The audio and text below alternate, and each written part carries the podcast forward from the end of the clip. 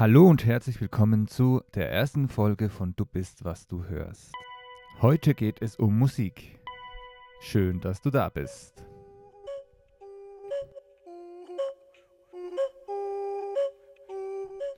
Diese Klänge, die wir gerade im Hintergrund hören, sind für manche vielleicht etwas seltsam.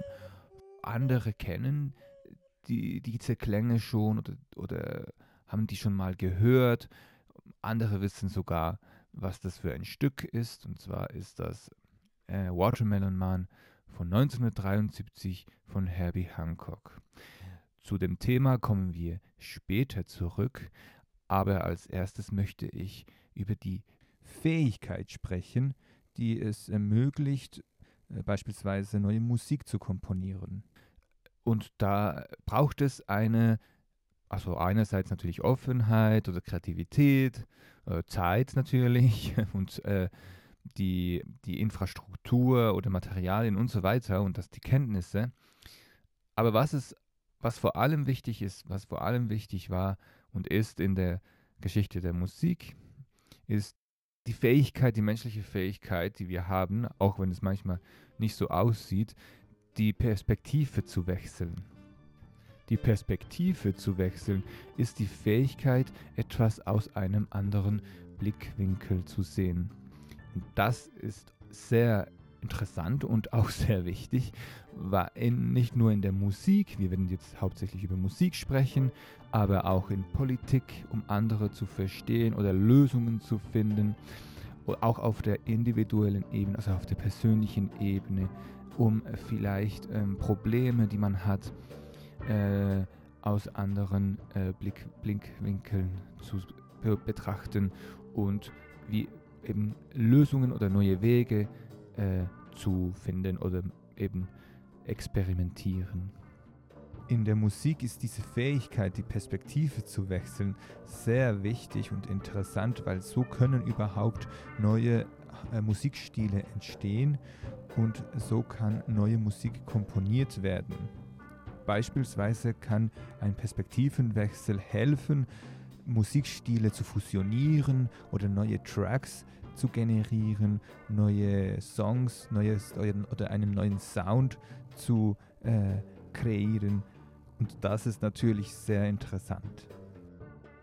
Die Fähigkeit, die Perspektive zu wechseln, ist ein wichtiges Werkzeug, das auch in Kompositionskursen äh, beigebracht wird, äh, damit man aus unterschiedlichen Perspektiven äh, eine gleiche Geschichte, eine gleiche Story erzählen kann. Er hat beispielsweise einen Song geschrieben, ähm, das hat eine Melodie und das hat einen Rhythmus und das hat eine Harmonie und das hat einen Text auch oftmals. Und wenn man das gleiche Problem aus einer anderen Perspektive betrachtet, kann aus dieser, aus dieser, gleichen, aus dieser gleichen Situation, aus dieser gleichen Erinnerung ähm, etwas Neues entstehen. Manchmal auch etwas völlig Neues entstehen.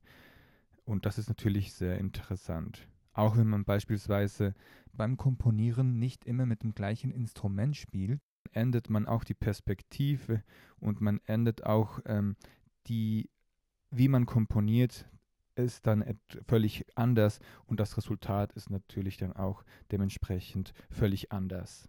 Oder es können zumindest andere äh, musikalische Werke entstehen. Ein Perspektivenwechsel kann dazu führen, dass ein Problem gelöst wird oder eine Strategie aufgebaut wird, die anders ist und die eben zu einer anderen äh, Lösung führt. Beispielsweise hatte der Musikstil Jazz Ende der 60er Jahre schon eine relativ äh, nicht lange Geschichte hinter sich, aber eine intensive und auch erfolgreiche Geschichte hinter sich. Also Namen wie Miles Davis, John Coltrane, hm, auch Herbie Hancock oder andere Namen, die gab es Ende der 60er Jahre oder fast alle eigentlich berühmte Jazz, also zumindest alle Klassiker des Jazz, die gab es Ende der 60er Jahre schon, also die gab es schon in den 50ern und Ende der 60er Jahre wurde Jazz sehr komplex. Ich weiß nicht, ihr kennt sicher Free Jazz und oder so, äh, so Freestyle Jazz das ähm, extrem oder relativ im Vergleich zum anderen Jazz äh, komplex ist, das nicht wirklich eine tanzbare Musik ist. Man kann auch nicht vorhersagen, was jetzt für ein, ein Klang kommt, also was für eine äh, Akkordreihenfolge kommen wird. Es ist alles ein bisschen eine Überraschung. Das ist natürlich auch für viele Jazzliebhaber auch das Interessante dran und die Komplexität ist natürlich nicht ein Zeichen, auf keinen Fall ein Zeichen für schlechte Musik. Was überhaupt schlechte Musik ist und gute Musik ist, das wird auch grundsätzlich in diesem Podcast natürlich nicht beurteilt, weil das etwas Subjektives ist und nicht etwas Objektives, was wir jetzt hier entscheiden können. Das entscheidet jeder für sich selbst zu Hause. Was wir auf jeden Fall sagen können, ist, dass Ende der 60er Jahre Jazz zu komplex wurde und das Publikum dann nicht mehr mitziehen wollte. Also das Publikum kehrte dem Jazz Ende der 60er Jahre den Rücken zu.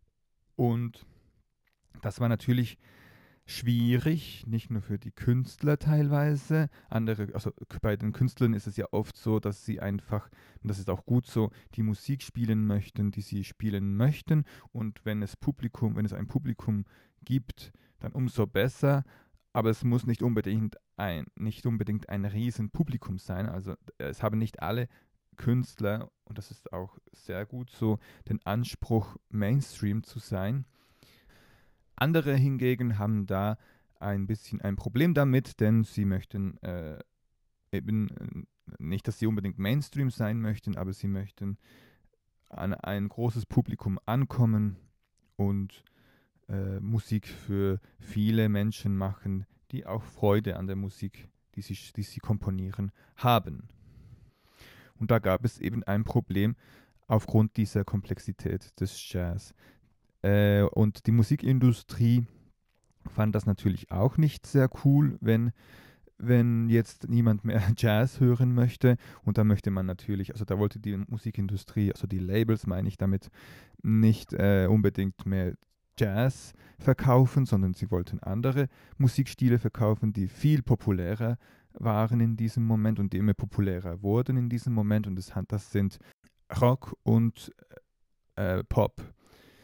Diese beiden Musikstile äh, wurden damals immer populärer und das sind auch absolut nicht komplexe Musikstile mit immer ähnlichen äh, Akkordreihenfolgen, die man dann auch immer er schnell erkennen kann.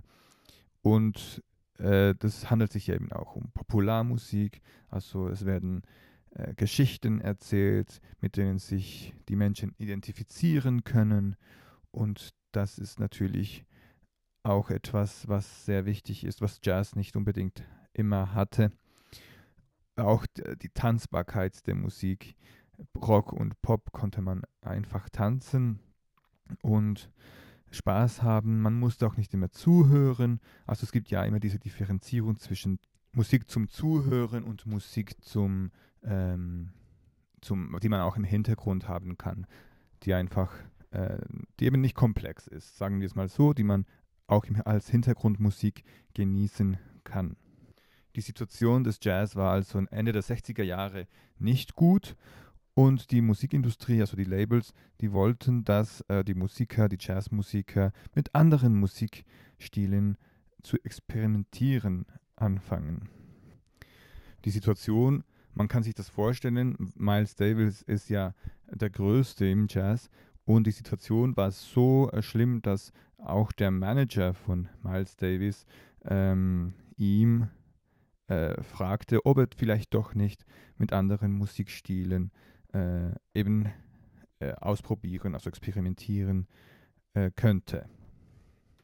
Das ist nur eine Seite der Geschichte, äh, die besagt, dass Musiklabels, also Jazzlabels und so weiter, die Musikindustrie die Jazzmusiker fragten, ob sie vielleicht mit anderen Musikstilen experimentieren könnten.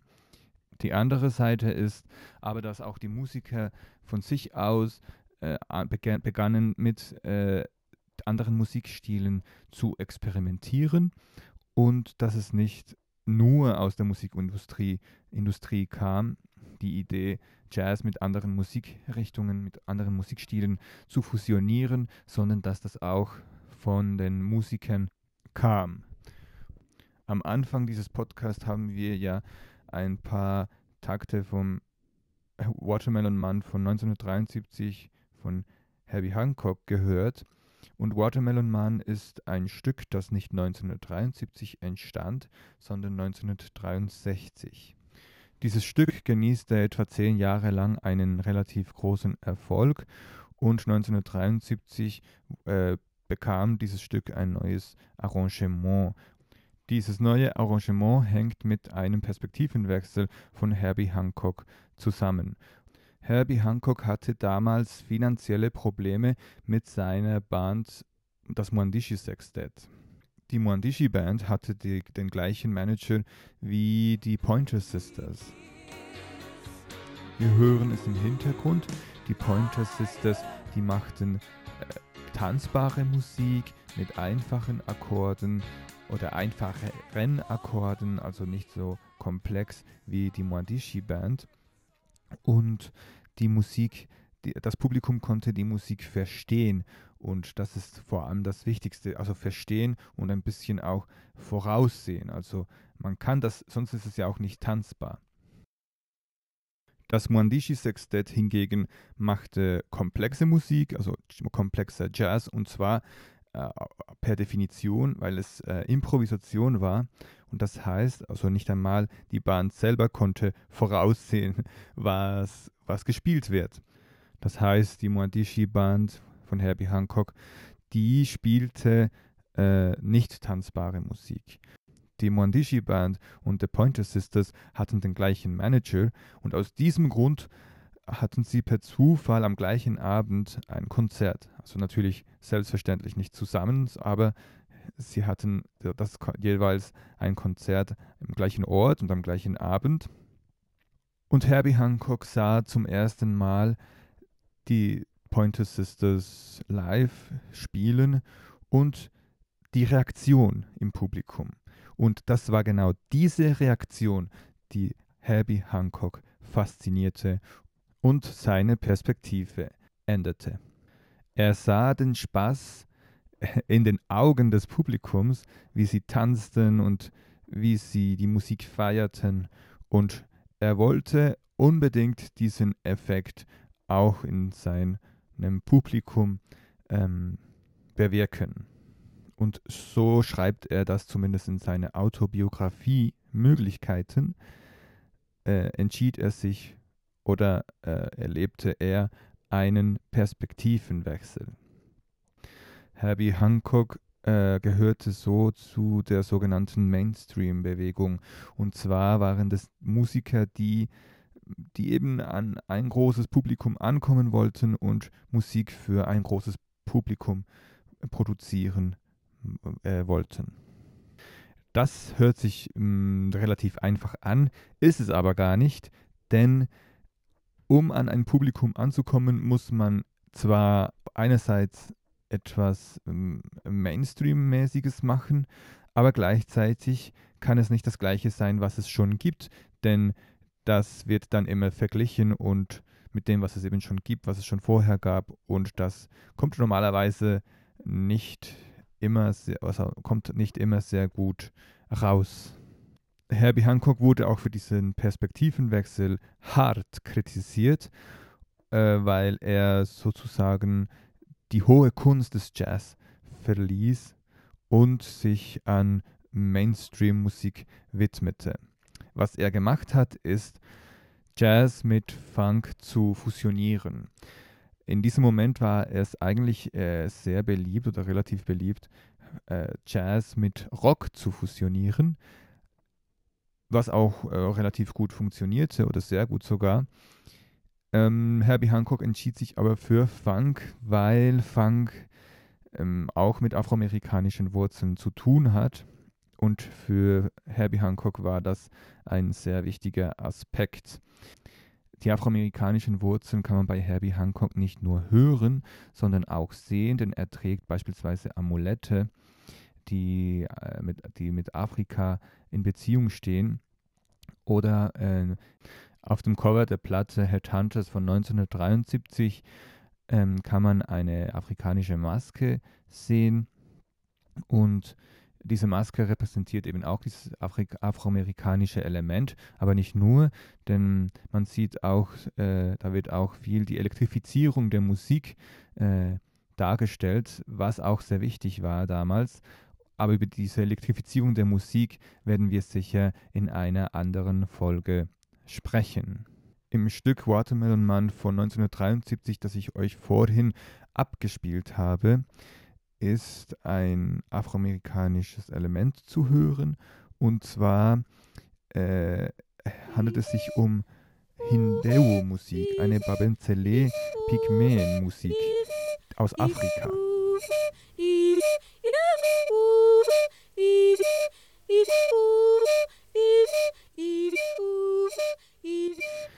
Ihr hört jetzt im Hintergrund diese äh, Hindewo-Musik und die hört sich eigentlich äh, fast genau gleich an wie die Intro von Watermelon Man von 1973 von Herbie Hancock, die wir jetzt hören. Es ist also nicht nur Fusion von äh, Funk und Jazz, sondern auch afroamerikanische Elemente und eigentlich auch, es würde auch noch weitergehen mit der Elektrifizierung der Musik. Diese Elektrifizierung kam vom Rock, von der Rockmusik und aber über dieses Thema spreche ich gerne in einem anderen Podcast. Und das war ein Fallbeispiel für diese wichtige Fähigkeit, die wir Menschen besitzen, die Perspektive wechseln zu können. Das ist nicht selbstverständlich. Es ist erstens nicht selbstverständlich, dass es überhaupt jemand macht, weil es macht auch nicht jeder. Aber es ist nicht selbstverständlich, dass wir überhaupt diese Fähigkeit haben dürfen. Und die haben wir. Und die ermöglicht es uns, ähm, Neues zu kreieren oder Sachen aus einem anderen äh, Blickwinkel zu sehen und neue Wege, Lösungen und so weiter zu finden die Perspektive zu wechseln, hat Herbie Hancock dazu gebracht, Funk und Jazz zu mischen, ähm, auch anderes, die Offenheit zu anderen, äh, äh, zu, zu seinen Wurzeln, zu den afroamerikanischen Wurzeln, aber auch zu den elektrischen Instrumenten. Das alles führt dazu, dass die Platte Headhunters von 1973 eine eine zumindest sicher wichtige Platte in der Geschichte der Musik geworden ist. Hört doch in die Platte rein, in die Platte von 1973 von Herbie Hancock und ich freue mich nächsten Monat wieder mit einem neuen Podcast für euch da zu sein.